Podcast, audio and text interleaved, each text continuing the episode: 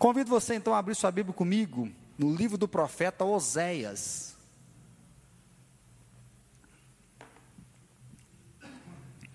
Livro do profeta Oséias, capítulo número 11. Nós temos feito já uma jornada estudando esse livro. Oséias, capítulo 11, então diz assim: Quando Israel era menino, eu o amei, do Egito chamei o meu filho. Quanto mais eu os chamava, tanto mais se iam da minha presença, sacrificavam a balins e queimavam incenso às imagens de escultura. Todavia eu ensinei a andar Efraim, tomei nos meus braços, mas não atinaram que eu os curava. Atraí-os com cordas humanas, com laços de amor. Fui para eles como quem aliviu o jugo de sobre as suas queixadas e me inclinei para dar-lhes de comer. Não voltarão para a terra do Egito, mas o Assírio será o seu rei, porque recusam converter-se. A espada cairá sobre as suas cidades e consumirá os seus ferrolhos e as devorará por causa dos seus caprichos. Porque o meu povo é inclinado a desviar-se de mim, se é concitado a dirigir-se acima, ninguém o faz. Como te deixaria, ó Efraim? Como te entregaria, ó Israel? Como te faria como a Admar? Como fazer-te Zeboim? Meu coração está comovido dentro de mim, as minhas compaixões a uma se acendem. Não executarei o furor da minha ira, não tornarei para destruir Efraim, porque eu sou Deus e não homem, o santo no meio de ti, não voltarei em ira. Andarão após o Senhor, este bramará como leão, e bramando os filhos tremendo virão do ocidente tremendo, virão como passarinhos os do Egito, e como pombas os da terra da Síria, e os farei habitar em suas próprias casas, diz o Senhor. Efraim me cercou por meio de mentiras, e a casa de Israel com engano, mas Judá ainda domina com Deus e é fiel com o santo. Amor incondicional, né, é o nosso tema de hoje, olhando para esse capítulo, porque amor condicional? Até aqui a linguagem era de juízo. Né? O livro de Oséias, se você porventura está vindo hoje ou assistindo pela primeira vez, Oséias ele está falando sobre Israel, que Israel preferiu adorar ídolos do que buscar Deus. A perversão ela aconteceu de forma geral. Os príncipes estavam dominando, usurpando o poder deles, adorando outros deuses, levando o povo a pecar. O próprio sacerdote era como se ele cultivasse o pecado na vida do povo, porque quanto mais o povo peca, mais oferta de sacrifício eles têm que trazer para pedir perdão dos pecados. E aí se tem um culto sagrado a Deus, mas com orgia, né, com as profetisas cultuais. E ao invés de adorar o Deus de Israel, se adora Baal. Né? Baal é o Deus da vida, Baal é o Deus da fertilidade. Vários profetas, então, eles se levantam para dizer vocês estão errados, vocês não estão adorando a Deus, mas o povo é rebelde. É nesse sentido que Deus chama Osé e fala: casa com uma prostituta.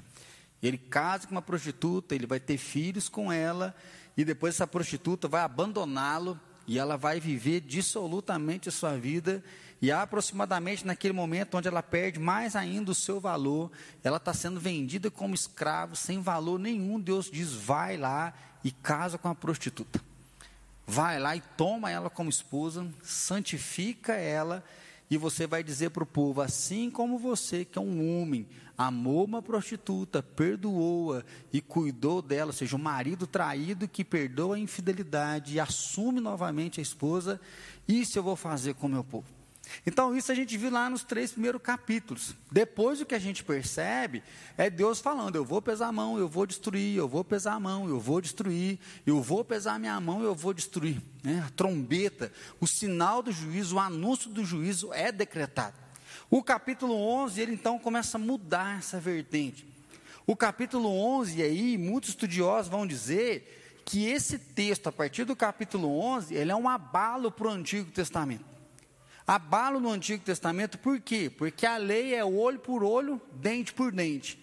Matou, morre, roubou, vão tirar de você aquilo que você teve. Então, se a paga é essa. Se um filho desobedece o pai, você entrega ao juiz, que é levado para a porta da cidade, e lá na cidade ele é apedrejado. Ele tem que pagar com a vida a rebeldia. Então, se olhar para isso, que Deus vai fazer justiça, nós vamos olhar então para Israel e vai ser uma destruição completa. Não é para sobrar ninguém, é para Deus vir destruir todo mundo, que é isso que nós vamos ver no Antigo Testamento. Se você buscar a minha presença, eu vou dar chuva no tempo certo, a mulher vai poder ter os seus filhos, eu vou abençoar, eu vou cuidar, mas se vocês virarem as costas para mim, eu não vou mandar chuva, a mulher vai se tornar estéreo. Então Deus fala de uma vida caótica. E aí, quando a gente entra aqui, então, nós vamos ver Deus mostrando esse amor incondicional. E para nós, eu acho que é uma linguagem muito difícil, por quê? Porque o nosso amor, ele tem condição. Né? Nós não conseguimos perceber e entender como que alguém pode amar uma outra pessoa sem uma condição. Eu acho que o mais próximo humano, né, quando a gente vai pensar nisso, é muito forte a ideia do amor da mãe. Né? A gente, quando fala muito, né, pelo menos a nossa cultura, ainda preserva que o amor de mãe é como se fosse uma ideia de um amor puro. Né? A mãe é aquela que toma pancada, é aquela que toma bordoada, mas mesmo que o filho está lá no presídio, a mãe é aquela que está lá na porta. Meu filho, meu filho, meu filho, meu filho. Eu acho que pensando culturalmente, falar de um amor incondicional é pensar nisso. E aí Deus então, aquele Deus juízo, Deus que ele é justo, Deus que executa o seu juízo, que o Antigo Testamento ninguém brinca, ele consegue se revelar com amor não só em Jesus, mas aí no capítulo 11, ele fala, olha, eu tenho todo motivo e eu tenho todo direito de pesar minha mão sobre vocês e destruir vocês, mas o meu amor não me permite fazer isso.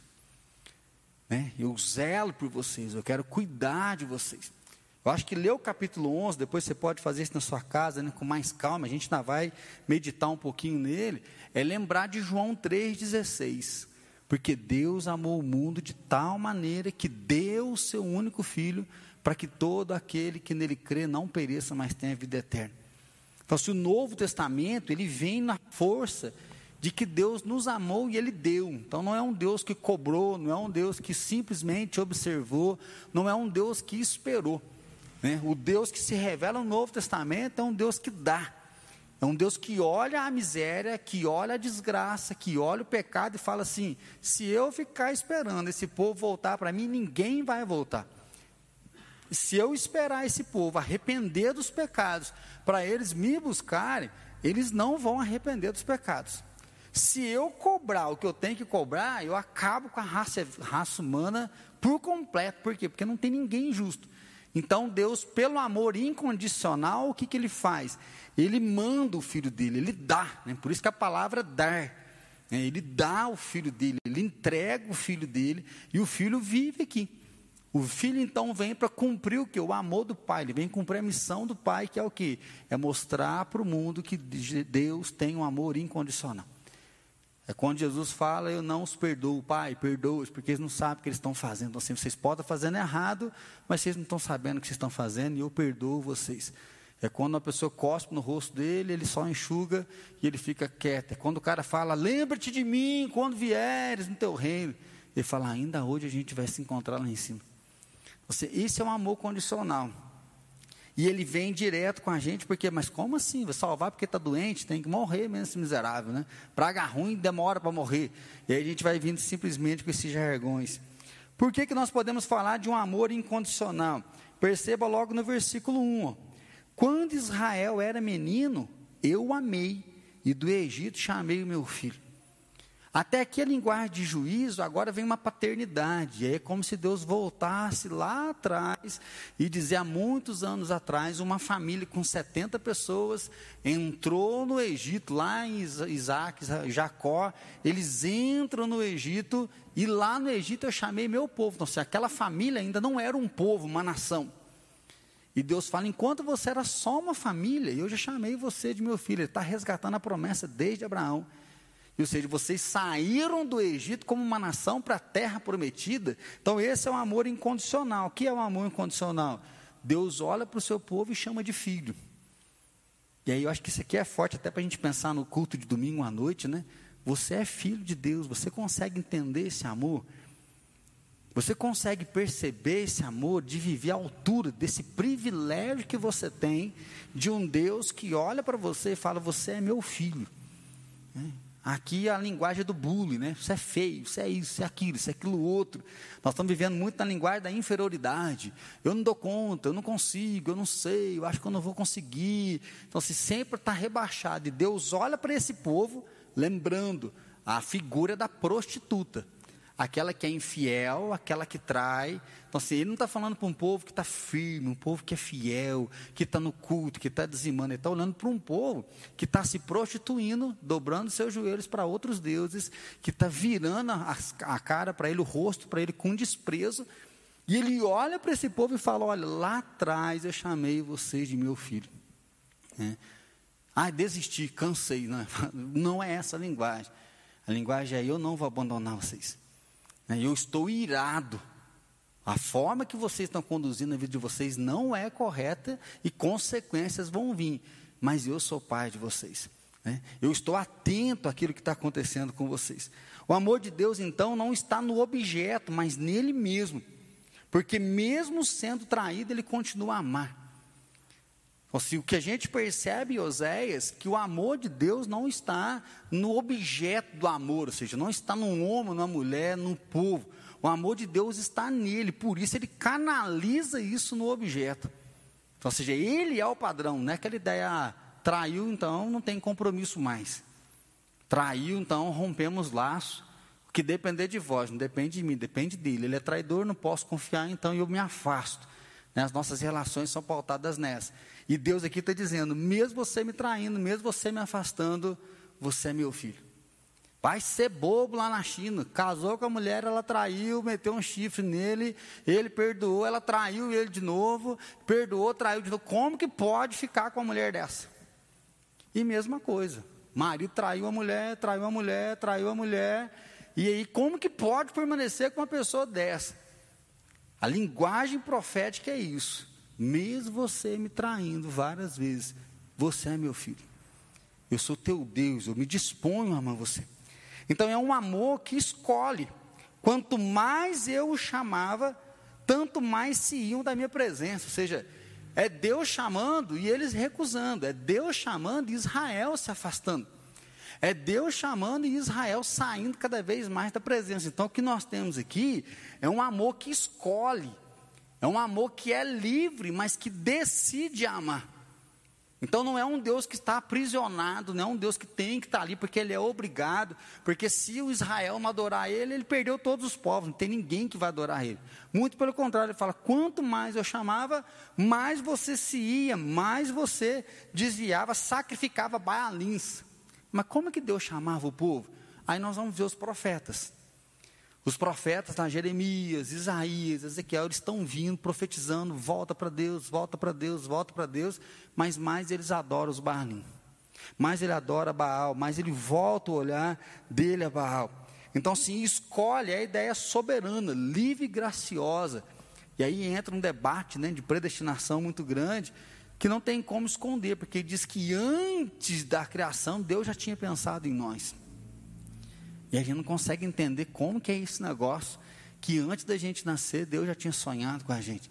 Aí é Romanos 8, ele escolheu, ele chamou, ele justificou, ele santificou, ele regenerou, e ele vai glorificar. Nada nem ninguém pode nos separar do amor de Deus. Nada nem ninguém pode nos separar do amor de Cristo, que está em Cristo Jesus. E aí é muito bonito olhar para isso. Eu não sei se vocês viram a foto que o Lucas postou, acho que é essa semana, de um pai sem perna levantando um bebezinho que não tem as duas pernas, eu acho. Acho que até o braço está no cotoco, né? Parece que a mãe estava grávida, aspirou veneno lá, o gás, e aí o neném nasceu com a má formação. E aí o Lucas colocou justamente assim: se eles não desistiram, por que, que você vai desistir? Né? É uma foto muito pesada né, de ver um pai escorando uma muleta, de ver um bebê que não tem perna, bem dizer, não tem braço, devido à maldade humana de guerra. Ele falando: se ele não desistiu, por que, que você vai desistir? Domingo nós vamos ver um pouquinho daquele texto de Ezequiel falando sobre o vale de ossos secos, e aí é o momento da gente poder olhar realmente para a nossa vida e questionar por que, que nós estamos aqui. Questionar por que, que nós permanecemos aqui, por que, por que, que nós vamos permanecer, qual é a resposta que nós vamos dar para nós mesmos. Pedro ele vai dizer isso: olha, não assombre o fogo, não assombre a perseguição, a luta está aí, o diabo está ao derredor querendo tragar, derrubar vocês. Então, assim, Satanás está levando, e aí Pedro fala: ó, prepare, esteja pronto para que você responda a razão da esperança que há em você. Ou seja, por que, que eu venho num culto de quarta-feira? Por que, que eu estou ligado aí assistindo um culto de quarta-feira? Por que, que eu ainda estou perseverando na célula? Por que, que eu ainda quero fazer a minha parte para que a igreja não pare, para que a igreja caminhe? Então, assim, o que motiva a gente? E aí a gente vê que Deus nos escolheu, essa é uma das motivações. Antes de você escolher Deus, Deus escolheu. Aí você desanima, você abandona, Deus ainda te escolhe. Você sai, você foge, Deus ainda te escolhe você some da igreja, você esfria por completo, Deus ainda escolhe. Deus fala: Olha, eu estou chamando, chamando, chamando. E mesmo assim, você está indo para longe. Mesmo assim, você está querendo se afastar de mim. Então, um amor que liberta e um amor que cuida. Todavia, eu ensinei a andar Efraim. A gente sabe que Efraim que é a ideia de Israel. Tomei-o nos meus braços, mas não atinaram que os curava. Então, assim, um Deus que segura na mão. Né? Eu não sei se você já ensinou alguém a andar, né? Qual foi a sua experiência? Lá em casa nós rachamos de rir, porque a Alice só arrastava para tudo quanto é lado. Né? E ela demorou um pouquinho para andar. E um dia de bobeira, eu peguei ela lá na copa, pus ela em pé e falei, vem. E ela deu um passo, dois passos, três passos, cinco passos, dez passos, vinte passos. Falei, cachorro, você já sabia andar e até hoje não tinha andado. é. Falei, como assim? Aí grava, grava, né? E põe dali para lá, ela começou a andar. Então assim, naquele dia eu dei muita risada, porque ela já sabia andar.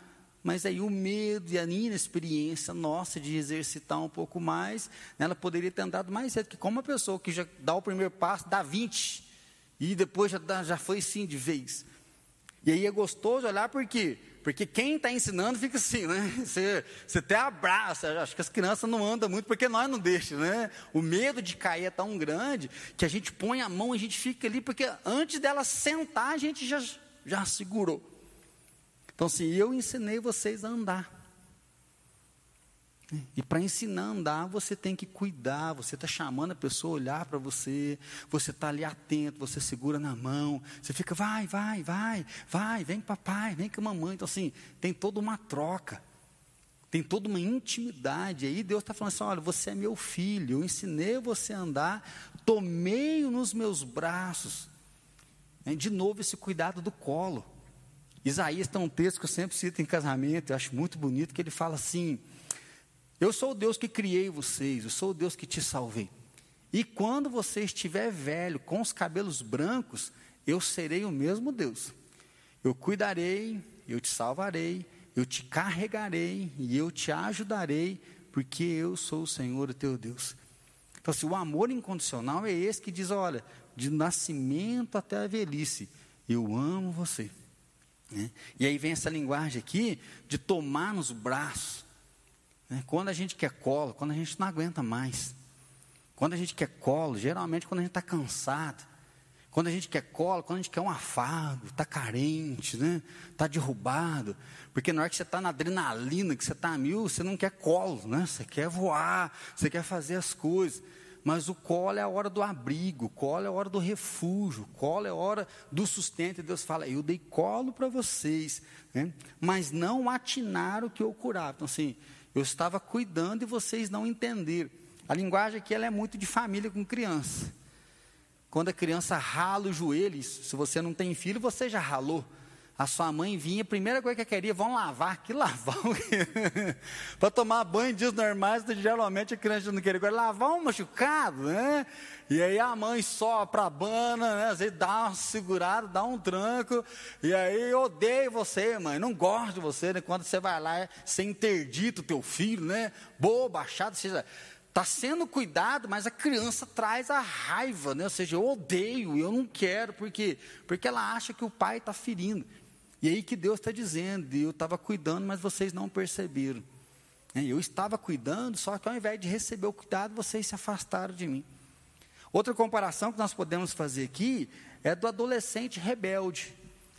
Que às vezes o pai está ali querendo ensinar, dar o direcionamento, e ele, eu não preciso de você, eu não quero saber de você, odeio essa casa. não devia ter nascido aqui. Né? Às vezes as pessoas usam muito o termo né, do aborrecente, né? A gente vê que há uma quebra muito grande, porque muitos pais não alcançam os seus filhos, mas essa é ideia da relação quebrada.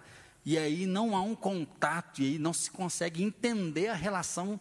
Um está achando que está cuidando, o outro acha que está ferindo. E aí Deus vem aqui dizendo: olha, o meu amor cura, o meu amor liberta, mas você não está entendendo.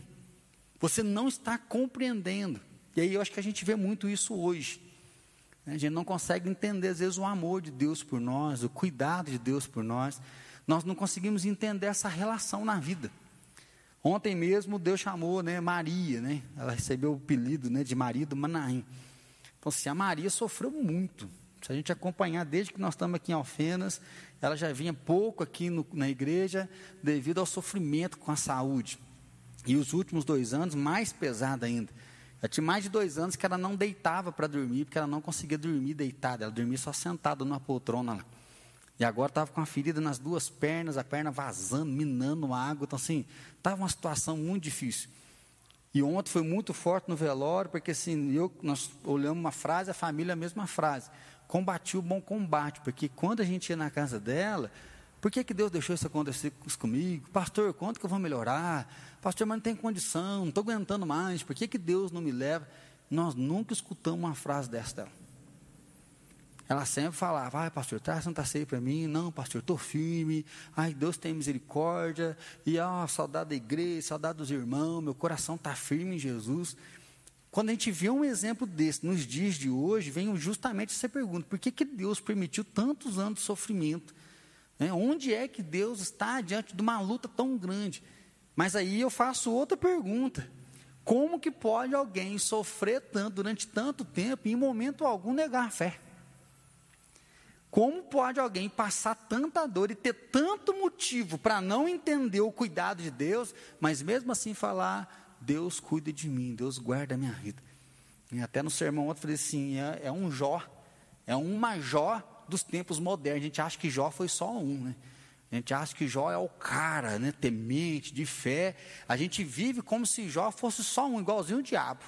A gente acha que o diabo é louco, mas a gente entra na loucura dele achando que não tem pessoas que servem a Deus por quem Deus é. E aí a gente viu um exemplo desse na modernidade, dizendo: olha, eu temo a Deus por quem Ele é. Então, assim, a Maria conseguiu perceber o cuidado de Deus, mesmo no momento de desgraça, que não foi pouco, né? foram anos de desgraça. Foram um ano de dificuldade. E é isso que Deus está dizendo para Israel. Eu estou amando vocês, mas vocês não entendem. Eu amo vocês, eu chamo, mas vocês saem da minha presença. E aí eu acho que a gente precisa fazer uma ponte para nós. Você consegue sentir o amor de Deus, o cuidado de entender esse amor do Senhor? Sim ou não? Você é daqueles que recebe o abraço e anda com Deus, ou é daqueles que está fugindo, né, se afastando. Versículo 4, ó.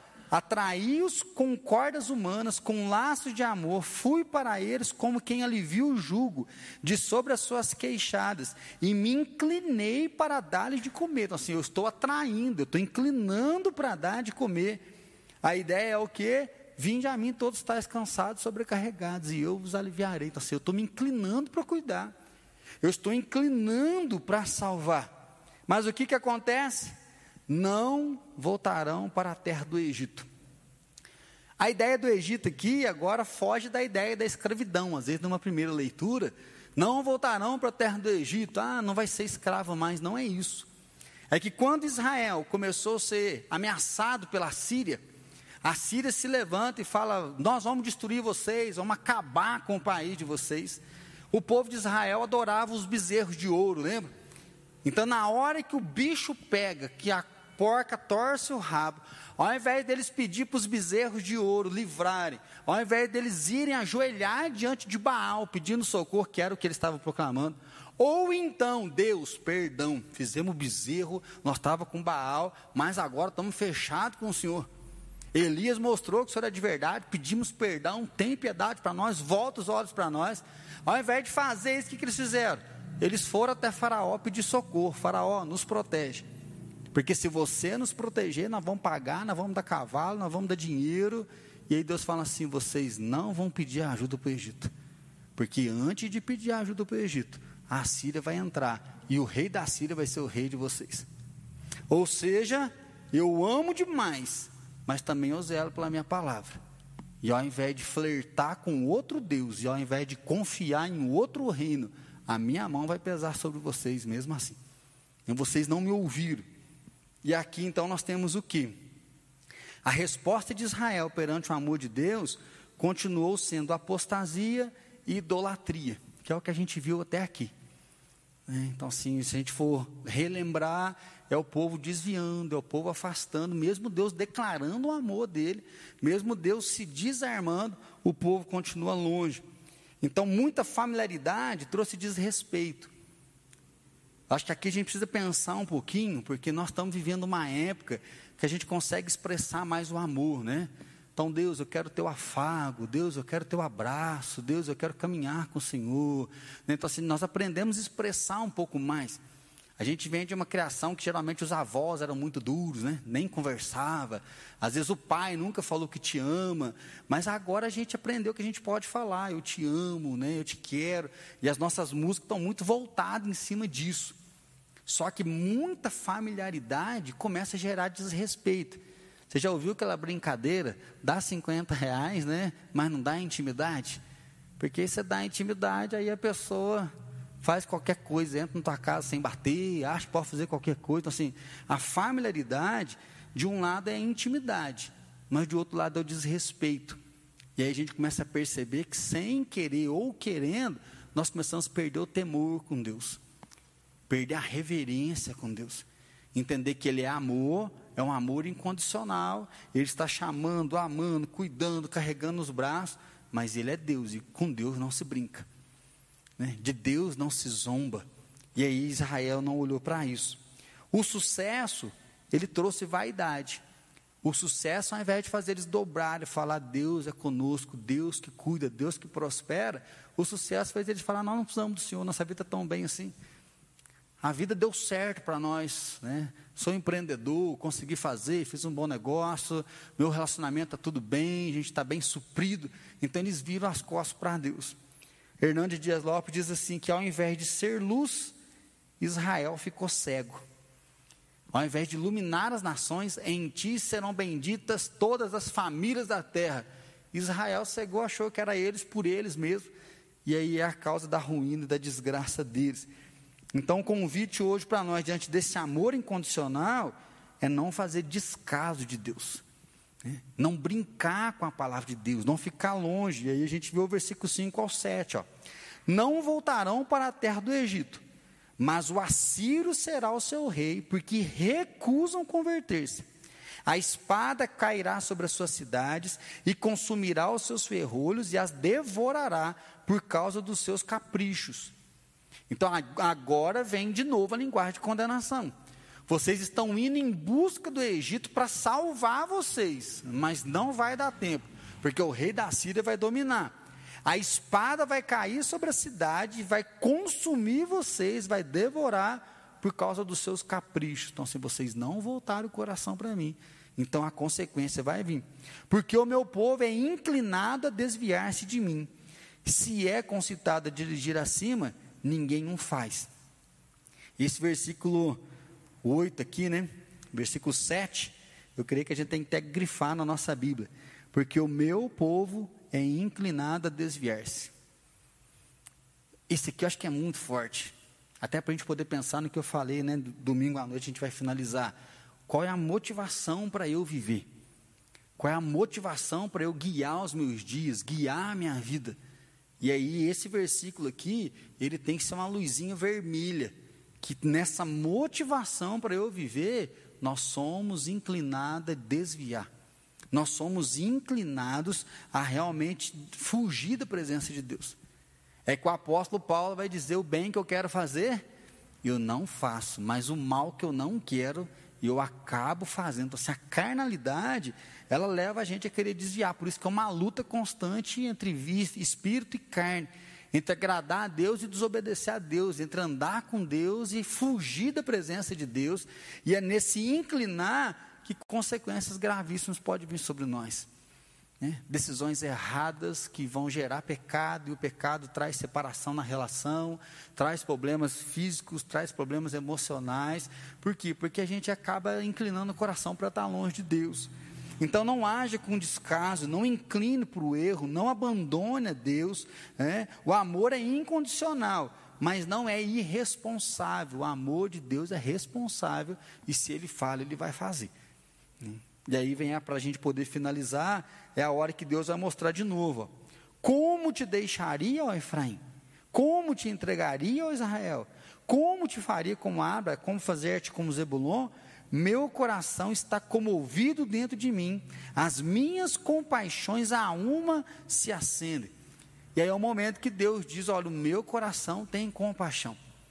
Né? Eu não vou entregar você e abandonar você e esquecer. Aqui é a hora que Deus zela pela promessa dele.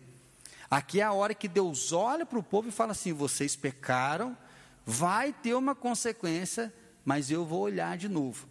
Como a gente já conhece toda a história, você sabe que eles vão viver como escravos, mas depois eles vão voltar.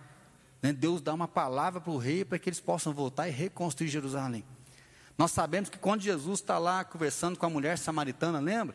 A mulher samaritana, que é considerada um povo impuro, um povo pagão, um povo que tem que morrer para o inferno mesmo.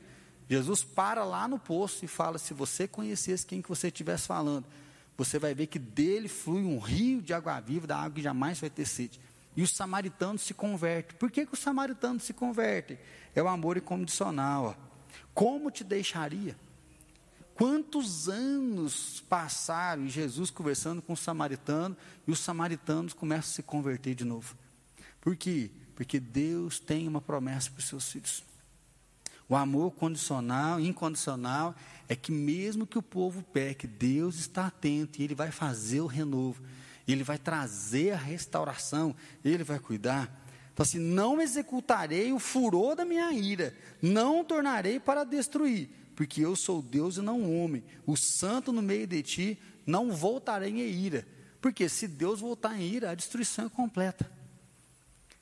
Se Deus vier em ira, ele destrói tudo. Ele fala que eu não vou voltar em ira, ou seja, eu vou cuidar de vocês, eu vou guardar vocês. Andarão após o Senhor, este bramará como leão, e bramando os filhos, tremendo voltarão. Tremendo virão os do Egito como pombos, da Síria farei habitar as suas próprias casas, diz o Senhor dos Exércitos. Então, antes mesmo do povo ir para o cativeiro, Deus já está dando a promessa: vocês vão voltar, porque eu não vou dizimar vocês por amor a vocês. Mas, pastor, e, mas e, e o cativeiro, o que, que é? Aí nós vemos que é a disciplina de Deus. Então, se um Deus que ama, ele ensina, ele cuida, ele dá chance, ele dá opções, mas quando o povo se rebela, chega o um momento que Deus vem e aí ele disciplina. E a espada vem, a morte acontece, o povo é levado embora até que eles tenham a chance para voltar. Então, há algumas frases que a gente tem que pensar juntos. Onde não há conversão, é inevitável a escravidão. Quando o coração do ser humano não se rende a Deus, ele se escraviza aquilo que ele adora. Né? Nossa, eu adoro o vinho, está sempre bêbado. Eu adoro uma festa, está sempre insaciável, indo para a festa, tendo prazer. Né? Eu adoro trabalhar, não, eu tenho que garantir o futuro. E ele acaba se escravizando. E o pior da escravidão é que, mesmo quando você se livra dela, você quer voltar para ela. Em casa nós temos uma hamster né, que a gente deu para Alice, ela vive numa gaiolinha muito pequena. E tem dia que a Fran vai salvar ela lá, e aí chama ela, ela sai, mas na hora que ela sai, qualquer coisinha ela já. Por quê? Porque o lugar de segurança para ela é na prisão. Né? Tirei meu aparelho perto de baixo, né? No dia que a gente fala, ai, que alívio. Mas já tem dois dias e agora está doendo, porque acostumou tanto a estar tá preso, que na hora que você tira o jugo, o dente dói, porque ele acostumou a viver preso. Daqui mais uns dois dias ele vai parar de ficar dolorido. Mas sim, nós estamos tão acostumados à escravidão que quando você sai na liberdade, parece que o que quer voltar é a escravidão. É por isso que Jesus fala: se o Filho vos libertar, verdadeiramente sereis livres. Porque se não é a libertação de Jesus, nós vivemos escravizados. Né? A cultura escraviza, os nossos vícios nos escravizam, o pecado nos escraviza. Aí a gente vê pessoas viciadas em celular, viciadas na pornografia, viciadas em fofoca, né? Porque toda hora tem que ver uma coisa, viciado em fake news, manda fake news, você fala que é fake, ai, me desculpa, mas no outro dia está mandando de novo, viciado em falar mal, viciado na mentira, viciado na masturbação, no adultério, no sexo, assim, cada um vicia numa coisa que, hora que eu quiser, eu paro. Até que ele percebe que ele está mentindo para ele mesmo, que ele está escravizado. Por quê? Porque não houve conversão. Então, onde não há obediência, é inevitável a morte. O salário do pecado é a morte. Onde não há obediência, vai vir um afastamento de Deus. Onde não há obediência, a consequência é muito grave. Onde não há fidelidade, é inevitável a quebra de aliança. Se não há fidelidade, a quebra de aliança se rompe. E aí a gente vê as nossas relações hoje. O que, que está acontecendo com as nossas relações? Né? O padrão de fidelidade acabou, porque hoje a relação ela é pautada no prazer. Se eu tenho prazer, se eu recebo o que eu quero, eu estou junto. No momento que eu não recebo o que eu quero, quebrou a relação. Né? A gente vê aí, estava conversando hoje com a Ione, né, pensando na diaconia. A diaconia entrega a cesta básica, às vezes a gente paga uma consulta, paga um remédio, paga uma luz. Então, assim, o Ministério Diaconal nosso tem trabalhado, e graças a Deus, trabalhado muito. E às vezes a gente vê pessoas que vêm, aí pede uma cesta, aí depois pede para pagar um remédio, aí pede para pagar uma luz, aí pede para pagar uma outra coisa, e aí ela vai ajudando. E ajuda por vários tempos. E chega uma hora que a pessoa pede, e fala assim, olha, esse mês a gente não vai poder, a gente ajudou muito você, a demanda é muito grande, nós temos que ajudar outras pessoas. Ah, não precisa mais não. E aí já vira costa, com coisa que o errado é a própria diaconia. Né? Por quê? Porque é justamente isso, é a fidelidade, não existe fidelidade mais. Eu ando com você enquanto eu tenho o que eu quero, hora que eu tenho o que eu quero mais, eu vou romper com isso, eu não quero mais isso. A gente vê as igrejas evangélicas, por que tantas igrejas evangélicas? Por um lado, muito bom, porque tem igreja para todo tipo, toda classe, todo jeito. Mas se a gente fizer um apurado, no geral, muitas igrejas estão surgindo porque não há fidelidade. Eu discordei pelo meu bel prazer, aí eu rompo, eu vou montar uma igreja para mim do meu jeito. Porque aí é mais fácil, né? não tenho que prestar conta para ninguém, somente para mim vou viver. Muitas igrejas sérias e muitas igrejas que estão surgindo do nada, por quê? Porque não há fidelidade. E onde não há fidelidade, há quebra com isso. Mas por que o capítulo 11 é tão diferente? Porque, como o marido traído amou a esposa, a comprou ela no mercado e a santificou, Deus diz: Eu não vou punir vocês para o resto da vida. Eu vou amar vocês e com amor eu vou trazer vocês de volta. E é bonito aí, não sei se você percebeu, né? Quando ele vai dizendo, versículo 10: Andarão após o Senhor, este bramará como leão, e bramando os filhos tremendo virão do ocidente. Nós estamos pensando em quem aqui? Esdras, Neemias, na volta que o povo faz, o dia que o rei, do nada, ele fala assim: ó, o Deus do céu mandou eu construir para ele a casa dele lá em Jerusalém. Quem é no meu reino, no meu império, dos filhos dele, que quer ir lá reconstruir, pode ir lá reconstruir. Por quê? Porque o leão bramou e um rei pagão diz: o Deus do céu mandou eu construir uma casa para ele. Gente, isso aqui é fantástico. O cara é um imperador, adora outros deuses, e ele fala: o Deus do céu me mandou reconstruir a casa dele lá. Então, sim, é Deus dizendo: volta meus filhos. Se você for lá para Isaías, aí a gente faz uma ponte que é fantástica. Lembra Isaías 43? Quando passares pelas águas, não te queimará, ó, não se afogará, nas muitos rios não submergirão. Quando passares pelo fogo, não te queimarás, nem a chama derá em ti. Por quê? Eu sou o Senhor, teu Deus, o Santo de Israel, teu Salvador. Direi ao sul, entrega. Direi ao norte, não os retenha. Traga os meus filhos que estão longe de volta. Vai lá em Isaías 43. É o leão bramando que os meus filhos que estão distante voltem. E aí vai acontecer o que? A gente sabe que eles voltam. Eles voltam à presença do Senhor. Então o que, que Deus faz? Ele declara o amor dele. Ele diz: Eu estou irado, mas eu não vou consumar minha ira de destruição. Eu vou resgatar vocês. Onde que a gente vê isso? Aí a gente vai entender por que, que o filho diz: O que o Senhor mandou eu fazer, eu vou fazer. O que eu vi o Senhor fazendo é o que eu estou refletindo aqui na terra. E o que, que Jesus faz? Vinde a mim e eu vos aliviarei. O que Jesus fala? Eu sou o caminho, a verdade e a vida. Perdoa 70 vezes 7. Se você vier e comer do pão que eu tenho para dar, você vai viver. E eu não vou jogar fora, porque eu sou o Senhor teu Deus. Finalizo com Tiago 4, 5. Que ele diz que o Espírito Santo, ele geme, ele intercede com ciúmes de nós quando nós estamos flertando com o mundo. Assim, nós temos um Deus que quer ter uma relação íntima conosco, e aí por isso que a ideia de infidelidade fala do casamento, desse amor sexual, conjugal, por quê? Porque aqui afeta a nossa humanidade. Né? Principalmente nós que ainda temos um, uma chamada monogâmica, né? culturalmente nós somos monogâmicos, a traição dói demais. Porque nós nos damos para uma relação, nós nos entregamos para o outro para abrir mão da minha vida, e quando o outro me trai, é como se eu tivesse perdido a minha. Que, que adiantou toda a minha dedicação ao outro e o outro me traiu? E aí Deus aqui faz isso, ou seja, eu estou dedicado a você, e quando você está começando a flertar com o outro, eu estou com ciúme, por quê? Porque eu não quero você lá, eu quero você junto comigo. É a hora que Deus fala, eu amo você. Eu estou com você. Então, enquanto há tempo, volta o coração. Quarta passada nós vimos isso. Que o chamado era enquanto há tempo volta, enquanto há tempo volta. E aqui Deus diz: Eu vou amar vocês todo momento. Só que o preço da consequência vem. Israel vai para o cativeiro, a espada vai ferir, muita gente vai morrer, muita gente vai sofrer, e depois de anos eles voltam. Jesus, quando está pregando ao samaritano, ele está relembrando: Eu amo vocês, vocês ainda têm chance, vocês têm oportunidade, mas volta o coração. É o que a palavra diz. E hoje, se ouvir a voz do Senhor, não endureça o vosso coração. Né? Volta o seu caminho para Deus.